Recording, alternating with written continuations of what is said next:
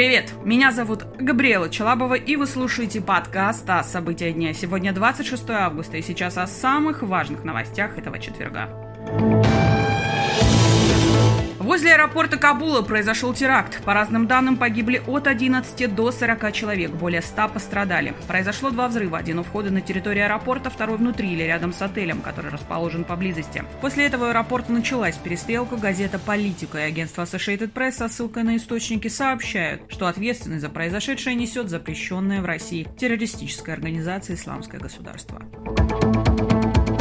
Российские спортсмены завоевали 11 медалей во второй день Паралимпиады в Токио. Три золотые, четыре серебряные, четыре бронзовые награды. Золото у велогонщика Михаила Асташова, пловца Андрея Калины и шпажиста Александра Кузюкова. Серебряными призерами стали пловцы Артем Исаев и Андрей Граничко, а также шпажисты Максим Шабуров и Виктория Байкова. Бронзовые награды сборной России принесли пловцы Владимир Сотников, Дмитрий Бартасинский, Роман Жданов и Аделина Розадинова.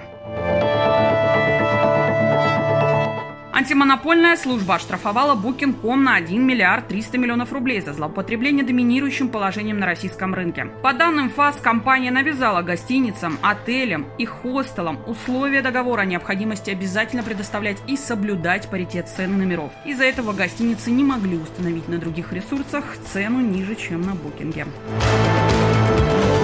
Власти Москвы предложили в 10 раз увеличить штраф для автомобилистов за нарушение тишины по ночам. Законопроект, который установит минимальный штраф 5000 рублей, планирует внести мэр Сергей Собянин. Речь идет об автомобилистах и мотоциклистах, которые ездят ночью по городу без глушителей с громкой музыкой. Предполагается, что штраф будет привязан к мощности машины по аналогии с налогом на транспорт.